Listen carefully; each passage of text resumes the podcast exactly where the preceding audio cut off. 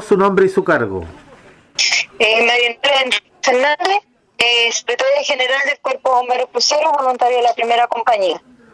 Eh, si nos puede entregar antecedentes de una emergencia que ocurrió en hora de la tarde en el sector de Vivanco, por favor.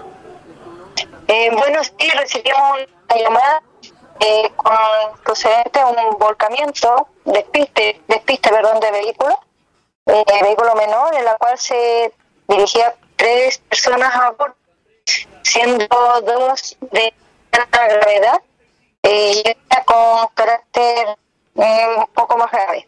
La, eh, eh, ¿qué, qué personal trabajó Bombero Río Bueno y Lago Ranco, tengo entendido, no? Correcto, trabajó eh, primera compañía de bomberos Río Bueno, eh, Rescate, Lago Blanco y B1 Crucero. SAMU, Carabineros al lugar igual.